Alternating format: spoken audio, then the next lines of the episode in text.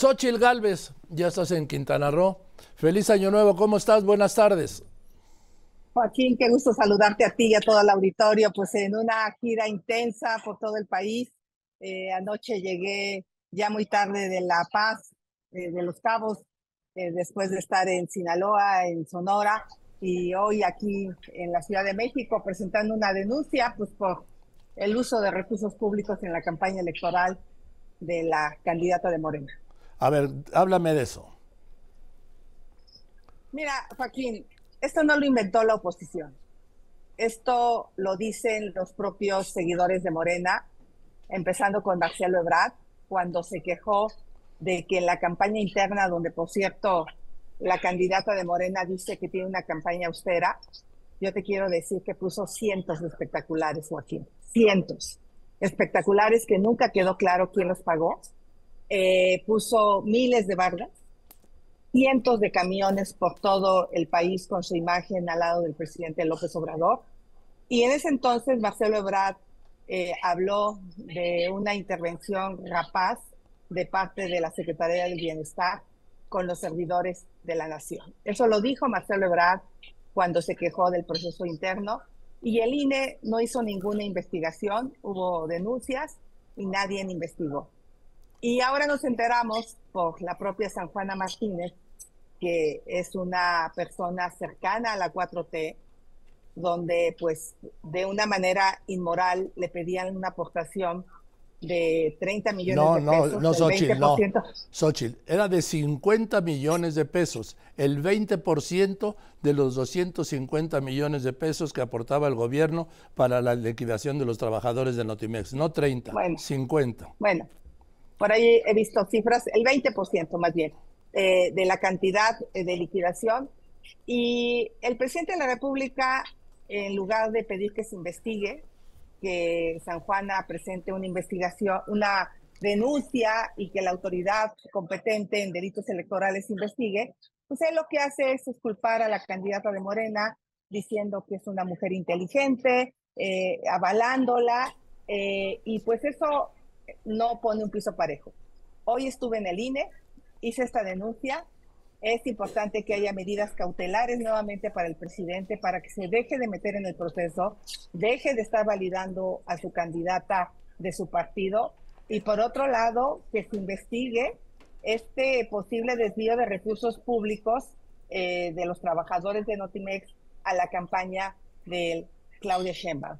Esto es inaceptable, es falso que sea una campaña austera, es falso eh, todo México vio el despliegue eh, en medios alternos, en redes, con sus 300 portales que tienen de sus eh, medios pro 4T. Y ahí hay una cantidad de dinero donde todos los días se les paga para que me estén golpeando, para que estén pautando. Y ese dinero pues seguramente sale en efectivo y ese dinero o sale de la corrupción eh, por los contratos de las obras faraónicas, porque ya vimos el costo de las obras, o sale de los moches que le piden a los trabajadores a los contratos del gobierno. Entonces, aquí hay un financiamiento paralelo a la campaña de la candidata de Morena y por eso estuve hoy en el INE. Ahora, cuando hablas de moches a contratos, ¿te estás refiriendo al tren Maya? Pues mira, Joaquín, yo nomás quiero ir a los números. Eh, el tren Maya originalmente iba a costar 120 mil millones de pesos. Yo estuve en Fonatur como senadora cuando se nos presentó el proyecto de los tramos del tren Maya. Se hablaba de 120 mil millones. Después se habló de cambiar el trazo, donde por cierto tiraron selva donde no deberían haber tirado. Eh, y en ese sentido, hoy la cifra asciende a los 500 mil millones de pesos. Y ahora nos enteramos que el tercer hijo del presidente, el que aparentemente estaba fuera del país, el que no estaba metido en los negocios, este tercer hijo del presidente pues está metido en contratos del Tren Maya y nos enteramos obviamente por varios eh, videos, varios audios que Carlos Loret hizo público. Estas eh, obras no se han licitado como se debe, se han hecho por adjudicación directa y también te podría hablar de la refinería de Dos Bocas, donde el costo original eran 160 mil millones y hoy, según lo reportado por Pemex ante la bolsa de Estados Unidos, hemos gastado 400 mil millones de dólares. De pesos. De pesos, perdón. 20 mil millones de dólares, 400 mil millones de pesos, más o menos. Ahora, Xochitl, eh, ¿vas a recurrir a la Fiscalía Especializada para los Delitos Electorales? Por supuesto. La semana que entra eh, estamos ya elaborando la denuncia y me dicen que presente pruebas. Hoy hay quien me decía, pues el testimonio de San Juana es una prueba. Ella es una prueba. Este gobierno ha girado órdenes de aprehensión con simples testimonios eh, donde dicen que fulano está involucrado. ¿Por qué no creerle a San Juana que es una de ellas? El, presidente la puso, la nombró eh, y para lo que ella le parece inaceptable, pues eso es que le pidieran este moche de lo que le correspondía por liquidación. Y qué bueno que sigue habiendo gente valiente que se atreve a hacer estas denuncias. Obviamente, pues seguramente va a haber una persecución contra ella por haberse atrevido, pero yo sí creo que la autoridad está obligada con este testimonio y con las pruebas que ella tiene, porque ella habla de cómo se fueron dando los montos eh, de la indemnización, ella habla de cómo el papá de la secretaria, exsecretaria del Trabajo, hoy secretaria de Gobernación, está involucrado en esta negociación. O sea, ahí hay un conflicto de interés tremendo y, yo creo que sí hay muchísimos elementos. Si la autoridad quiere, puede investigar y sobre todo sancionar el por qué se le está pidiendo a los trabajadores estos moches. Y ya lo vimos con Delfina, lo vimos eh, con la actual gobernadora del Estado de México, el propio INE pudo eh, dar fe y cuenta de cómo se le retuvo a los trabajadores del municipio de Texcoco el 10%, y ahora ya se van al 20%, ¿no? Ahora ya duplicaron la cantidad para que se fuera al partido eh, Morena. O sea, no es la primera vez que sucede, es una práctica común en Morena y yo desde aquí le digo a la candidata, eh, pues que juegue limpio, que juegue limpio, que no use dinero público, está usando dinero público. Hubo muchísimos funcionarios involucrados en la campaña del Estado de, México desde la Ciudad de México. Hubo funcionarios involucrados en la campaña de Aguascalientes con Tere Jiménez y todo eso se ha podido dar cuenta y, ya es hora de que el INE investigue y por supuesto que estaré presentando la denuncia en la, en la Fiscalía de Delitos Electorales la semana que entra. Y te recuerdo que hoy los delitos electorales tienen prisión preventiva de oficio. O sea, hoy cualquier persona que incumpla con la ley debería ir a la cárcel. A ver, Xochitl, déjame pasar a este otro tema. Yo creo que tienes un enemigo dentro que se llama Marco Cortés. No puedo entender la estupidez. Tú lo dirías de otro modo, ¿sí? ¿Cómo dirías tú? La... Dilo. Sí pues sí. Te ayudo, te ayudo, te ayudo. A ver, Joaquín. La pendejada. te ayudo, Xochitl. Es, es, inaceptable el contenido de ese convenio. Ah. Es inaceptable. Desde el punto de vista ético, para mí, jamás aceptaría una cosa que contenga lo que ahí dice. Por supuesto que las notarías se tienen que asignar a la gente por examen de oposición. Las direcciones de las escuelas se tienen que asignar a las personas por su capacidad y por sus talentos. Cuando fui senadora de la República, peleé a morir para que el mejor evaluado fuera comisionado en el INAI, que por cierto hoy es presidente, Adrián. Quizá Adrián no lo sepa, pero querían poner a alguien por dedazo político. Y yo peleé para que se pusiera al mejor evaluado. Esa ha sido mi lucha. Mi lucha ha sido combatir la corrupción y yo sí te lo puedo decir que en ese sentido yo no tengo nada que ver en lo que ahí pasó. Ahora Ni estaba yo como precandidata. Son dos cosas, Xochitl. Primero, que lo haya hecho. Y segundo, que lo haya dado a conocer públicamente. Para mí es inaceptable el contenido, Joaquín. Punto. Para mí, eh, eso no, no llegamos a la política para buscar un beneficio personal para nadie la único, por lo único que tú puedes llegar a un cargo público es para cambiar las cosas, es para que este país camine distinto. Y yo sí quiero decirte, Joaquín, yo estoy aquí como precandidata a la presidencia de la República, primero porque un millón de personas firmaron por mí.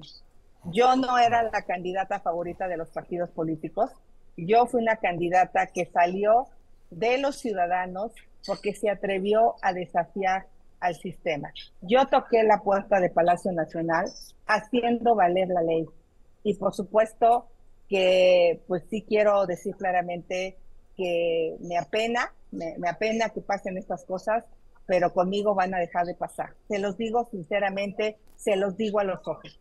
¿Esto no afecta a tu campaña? Pues mira, obviamente eh, Morena va a tratar de eh, meterme en el mismo saco de hacer este tipo de acuerdos, pero la gente que me conoce sabe que es absolutamente falso. Yo no tengo ni jamás he firmado ningún tipo de acuerdo de ningún tipo. Y también te quiero decir una cosa sinceramente, Joaquín. A mí los partidos no me han pedido absolutamente nada a cambio. Soy la candidata de los partidos por un proceso ciudadano abierto que hicieron, pero en ningún momento se me ha condicionado a algún tipo de cartera, algún tipo de eh, espacio, de, de nada, nada. Lo digo mirando a los ojos a los ciudadanos. No he sido condicionada y jamás lo hubiera aceptado. Jamás hubiera aceptado ningún tipo de condicionamiento para poder ser la candidata o la precandidata a la presidencia de la República. Xochitl, ¿ya has hablado de esto con Marco Cortés o él sigue por la libre? Sí, sí lo hablamos. ¿Y qué te dijo? Entiendo que tú puedas hacer alianzas, en el primer mundo se hacen, puedas negociar carteras. Eh, si eres del Partido Verde, seguramente en Europa el Partido Verde pide la cartera ambiental. Eh, eh, yo le hice sentir lo que pensaba, tal como te lo estoy diciendo a ti, Joaquín, con esa misma claridad que me caracteriza. Y pues sí, pues sí, sí me encabroné con, con lo que pasó, Joaquín. Bien, me parece lo menos, ¿sí? Ahora, Xochitl Galvez. ¿Qué opinas, por ejemplo, de lo que acaba de anunciar el presidente López Obrador de modificar el régimen de pensiones? Pues me suena a que, dado el fracaso de su gobierno, Joaquín, dado el fracaso del tema de la inseguridad, acabo de regresar de La Paz, se había logrado pacificar La Paz. Obviamente, ¿te acuerdas cuando se dieron estos asesinatos en los lobbies de los hoteles?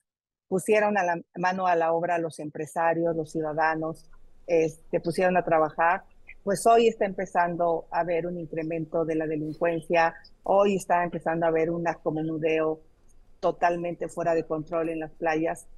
Y yo pensaba que Baja California Sur estaba eh, pues muy bien por, por, lo que se había hecho. Eh, y ya creo que la mayoría de los estados están entrando en una situación complicada. Entonces el presidente va a tratar de buscar distraer. Eh, suena bien decirle a la gente que se retire con lo que gana. justo fue el tema de los trabajadores de la Suprema Corte de Justicia que ellos van haciendo un ahorro durante el tiempo que cotizan en la Suprema Corte y se pueden retirar con su salario eh, con el que están trabajando. Y el presidente se les fue encima, se les fue encima diciendo que ellos no podían ser unos privilegiados de jubilarse con una pensión mayor que el resto del gobierno. Y yo en ese entonces dije, a lo que tenemos que aspirar es que todos los trabajadores se puedan jubilar con su salario. Esa debería ser nuestra aspiración. Obviamente hay que ponerle números, obviamente hay que decirle a la gente la verdad, la gente tiene que ahorrar más, el gobierno tiene que aportar más, los patrones tienen que aportar más, pero no es una cosa que salga de un plumazo, es una cosa que se tiene que consensar y a mí sí me preocupa que quiere echar mano de los ahorros de los trabajadores. A mí sí me preocupa que de repente quiera que el gobierno maneje las afores. No ha dicho de qué se trata eh, eh, su propuesta. Yo voy a opinar una vez que la vea, pero, pero sí creo que desde el punto de vista electoral suena bien, pero desde el punto de vista económico el país no tiene los recursos para una cosa como la que él está planteando en este momento. Entonces hay que decirle a la gente la verdad y creo que él lo que quiere es mandar un mensaje electoral para que la gente le crea, así como le creyó que algunos le creyeron que iba a resolver el tema de la inseguridad y cinco años después eh, estamos sumidos en la peor crisis de seguridad en la historia del país, eh, pues yo diría eh, la candidata de Morena no tiene ideas propias, ella simplemente repite lo que el presidente, su jefe de campaña, le dice, eh, porque ella inmediatamente salió a validar esta, esta propuesta. Y pues la verdad es que el país no necesita ahorita continuidad, lo que necesita es seguridad. Ahorita no debe, debe de haber otra prioridad más importante para los mexicanos que la seguridad. De verdad, Joaquín. Ya es una cosa de terror lo que está pasando en Guerrero, cómo cerramos el año. Estuve en Texcapilla, Joaquín, estuve con los pobladores, cómo el crimen organizado los extorsionaba desde hace tres, cuatro años, cómo ya les estaba empezando por eh, cobrar por vivir ahí, cómo se llevaron a pobladores revisando su credencial de elector, porque pusieron un retén donde veían que si eras de Texcapilla te levantaban y hay 14 personas desaparecidas. Joaquín, hoy los mexicanos no deberíamos estar hablando de otra cosa más importante que recuperar la seguridad de las familias, de las mujeres, de los niños, de los jóvenes en nuestro país, pero el presidente va a lanzar todo tipo de distractores.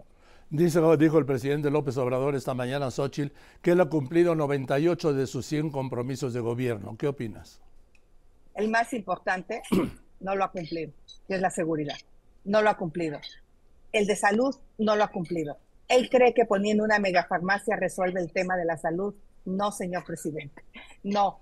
Eh, la gente de buena fe que ha buscado en, las, en la megafarmacia medicamentos, eh, eh, por ejemplo, litio para ciertas enfermedades mentales que están escasos los medicamentos, no los hay en la megafarmacia. Pero yo nada más quiero preguntarle al presidente, ¿cómo va a llegar un medicamento de Huehuetoca, Estado de México, hasta la Sierra Tarahumara? O sea, que no invente, que no le tome el pelo a la gente. Los medicamentos tienen que estar en cada una de las 180 mil localidades de este país, de la manera más cercana, al menos en cada cabecera municipal, en los 2.800 municipios.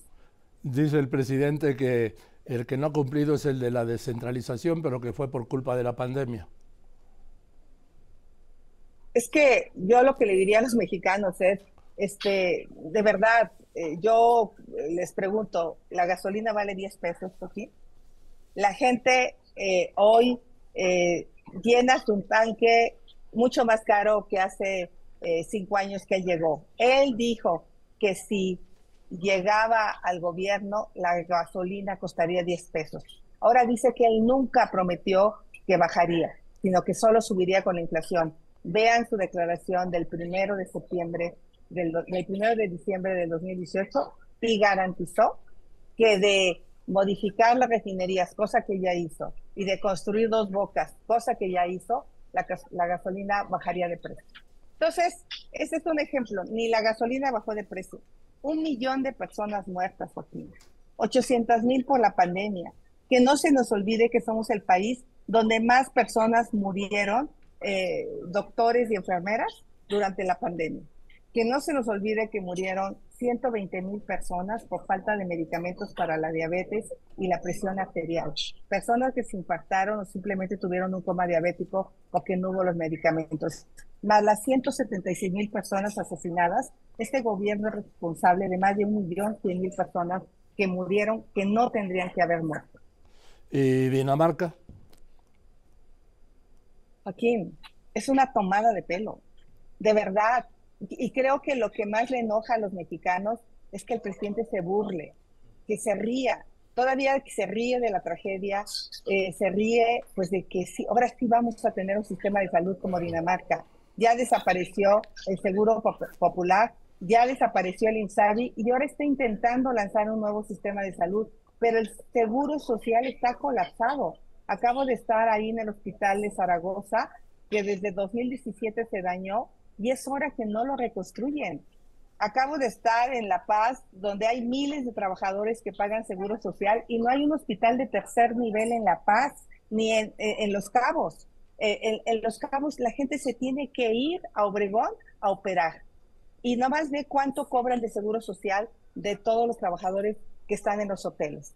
El seguro social está colapsado, no le dan mantenimiento a sus eh, elevadores. Allí en Playa de Carmen se murió una niña atrapada en un elevador por falta de mantenimiento. El Seguro Social no tiene médicos suficientes y ahora se va a hacer cargo de la salud de otros 50 millones de mexicanos eh, usted, la verdad es que ya fue un sexenio perdido en materia de salud. Ya estamos trabajando, ya estamos trabajando con especialistas para hacer un planteamiento serio en materia de salud. Hoy tuve una encerrona con mi equipo de seguridad, con verdaderos especialistas yo sí voy a escuchar a los que saben del tema, yo sí voy a escuchar a los que han dado eh, resultados exitosos como Julio Frank eh, o, como Moreira, el gobernador de Coahuila, que llevó al Estado a un nivel de seguridad, o el gobernador de Yucatán, para que hagamos verdaderas estrategias y resolver los problemas de seguridad y de salud, Joaquín, que son los dos problemas más graves y delicados en el país, que están costando vida vidas por las personas que asesinan y vidas por las personas que mueren por falta de un medicamento. Eh, mira, hay una respuesta de Claudia Sheinbaum, dice, ya ven que dicen que hay uso de recursos públicos mal habidos. Falso, falso, falso. Xochitl. Que me diga Claudia Sheinbaum quién le pagó los miles de espectaculares que tuvo. ¿Quién se los pagó?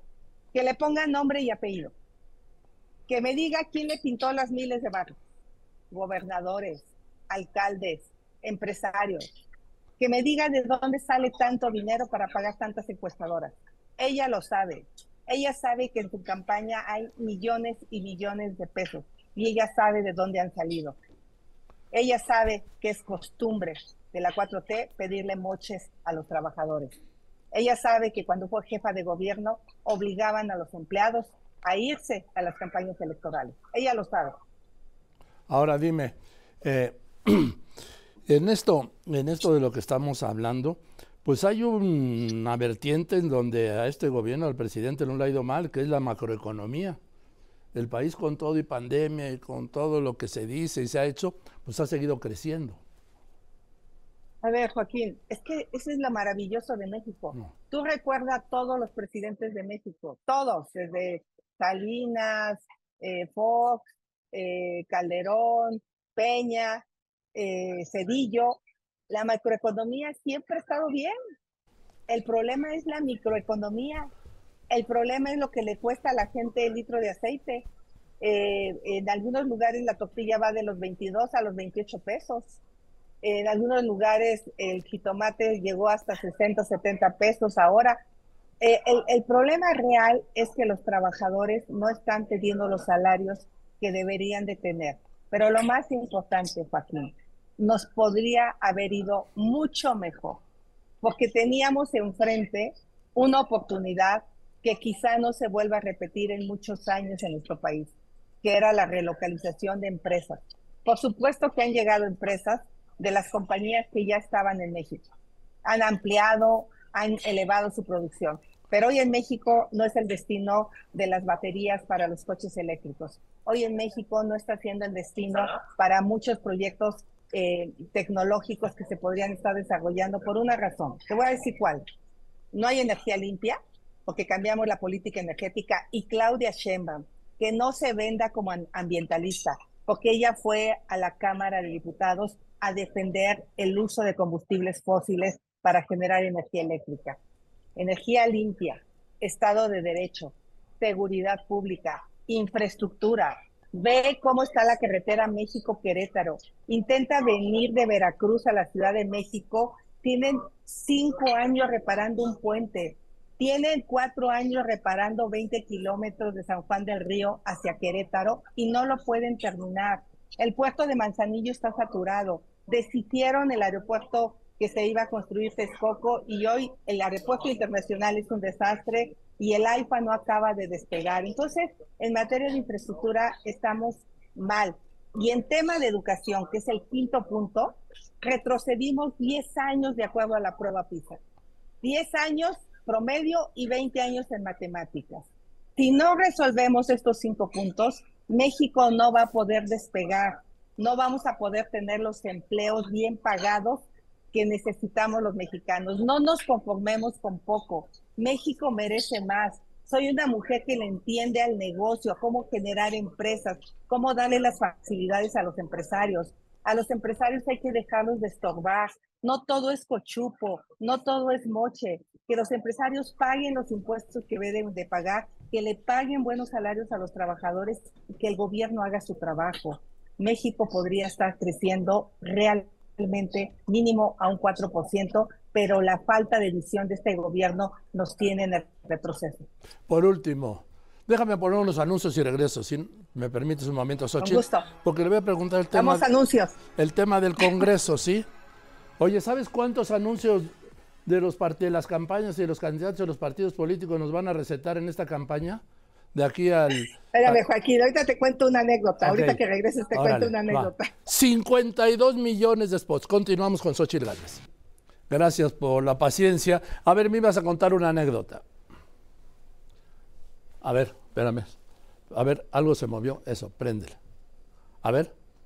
Ahí estoy. Ya está. Joaquín, estaba viendo yo la final de fútbol. Ya sabes que soy súper futbolera. Sí. Y pues la verdad es que de repente pues yo quería ver las mejores jugadas del medio tiempo y veo un spot de la candidata de Morena. Digo, ay, qué ocurrencia de pasar spot políticos. Luego vi uno mío y dije, no manches, qué vergüenza. Porque tú estás viendo el fútbol, quieres ver otra cosa y te tienes que chutar spots. Creo que algo tendremos que hacer con ese tema, algo, algo, algo distinto. Eh, pero sí, sí es un exceso y bueno, yo pido una disculpa por lo que a mí me compete, pero pues esas son las reglas del juego. Ahora dime, ¿tienes claro que quizá más importante que ganar la presidencia es que la oposición tenga la mayoría en el Congreso? Van junto con pegado, Joaquín.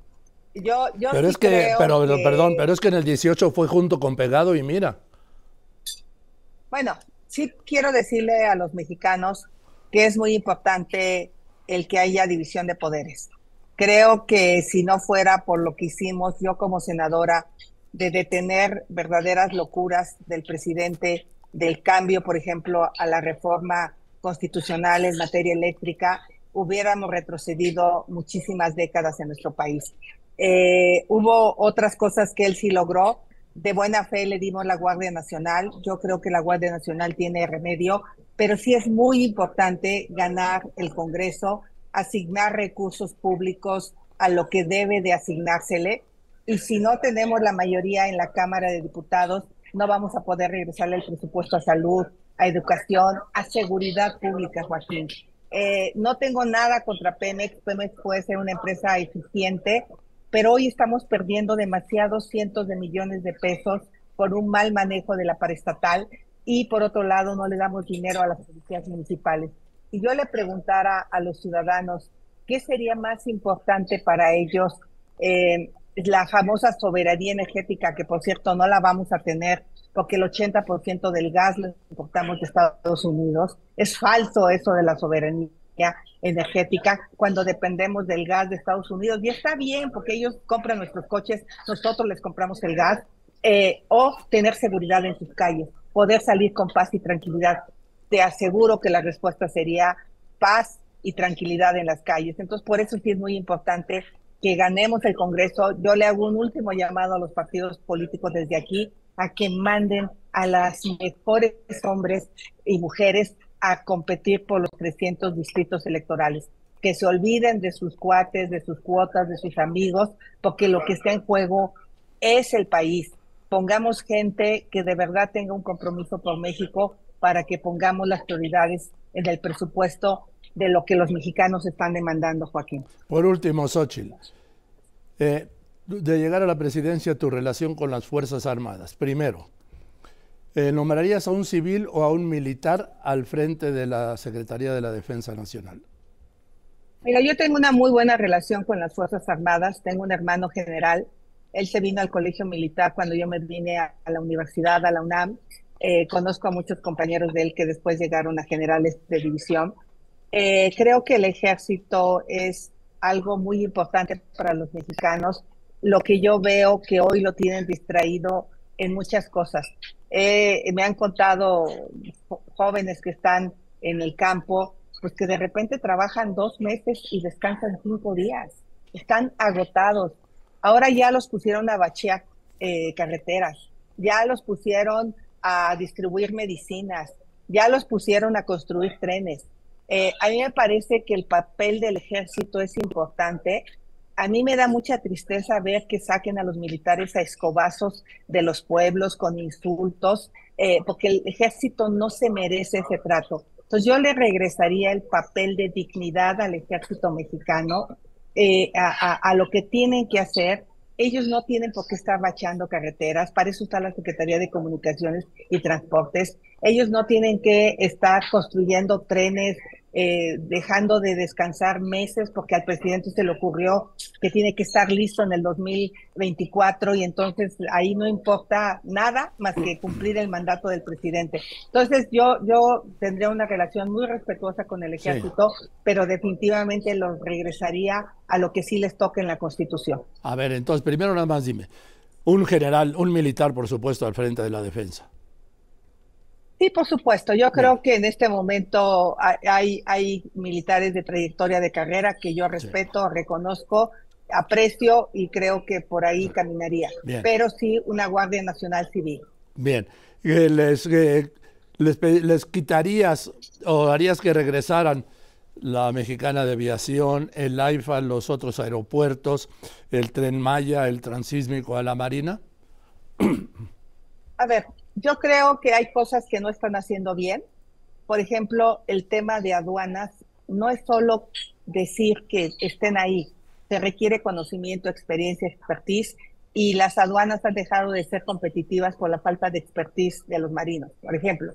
Eso es lo que me dicen muchísimos empresarios y algo que me empieza a parecer preocupante es que la corrupción no desapareció. Me preocupa que acabemos metiendo a los militares y a los marinos a la corrupción eh, porque eso sería terrible para ellos. Dos, eh, pues para mí el dinero público se debe de emplear en, en, lo que a la gente necesita. Si vamos a perder dinero en mexicana, con todo respeto, no es mi dinero, es el dinero de los mexicanos, pues yo creo que la experiencia nos dice que el gobierno es muy malo como, como, como empresario. Entonces sí haría un rediseño de lo que hoy tienen eh, y si hay temas de corrupción en un área, pues hay que investigar, hay que meter tecnología, eh, pero pensar que con que lleguen los marinos o los militares se termina la corrupción, ya pudimos comprobar que no ha sucedido. Hoy en las aduanas está entrando muchísimo contrabando y ya están los militares ahí. ¿Qué está pasando? En fin, entonces si harías una revisión de las labores que tienen hoy sí haría una revisión, Joaquín, porque tenemos todo unas secretarías que están diseñadas para eso, la SCT, este, pues la verdad de las cosas es que tiene que hacer su trabajo. La Secretaría de Hacienda en materia de aduanas tiene conocimiento, tiene expertise, hay gente de carrera. Mira, un caso, por ejemplo, la Policía Federal de Caminos. Pues si tenía problemas lo corriges, pero hoy no, hoy prácticamente nadie cuida los caminos. Entonces, eh, hay, que revisar muchas cosas, Joaquín. No lo voy a hacer desde el odio, no lo voy a hacer desde la venganza, lo voy a hacer con un análisis cuidadoso, donde ellos sean partícipes de este análisis, pero te puedo asegurar que hoy los militares están agotados, están cansados. La tropa está cansada. La mandan para un lado, la mandan para otro lado, la sacan de aquí, la llevan acá. Pobre tropa, de verdad yo, yo sí creo que tenemos que hacer una revisión del tema del ejército, porque me parece que el desgaste al que ha sido sometido es injusto para ellos. Xochitl, pues aprecio este tiempo, sé que tienes ya una cita, bueno, desde, hace un rato. ¿sí? Gracias, Joaquín. Y nos veremos pronto, ¿te parece? Aquí, claro. Nos veremos pronto en el estudio, Joaquín. Voy a seguir trabajando, vamos a cerrar el próximo domingo. Los invito a todos a la Arena Ciudad de México a las 11 de la mañana. Eh, es mi cierre de precampaña y el próximo jueves en Guanajuato, donde por cierto le quiero decir a los guanajuatenses que yo sí los voy a cuidar, yo sí los voy a apoyar, yo sí le voy a entrar con todo a combatir a la delincuencia en su estado y no los voy a abandonar como los ha abandonado este gobierno. Gracias, Xochil. Que estés muy bien. Gracias. Buenas tardes, Xochil Galvez.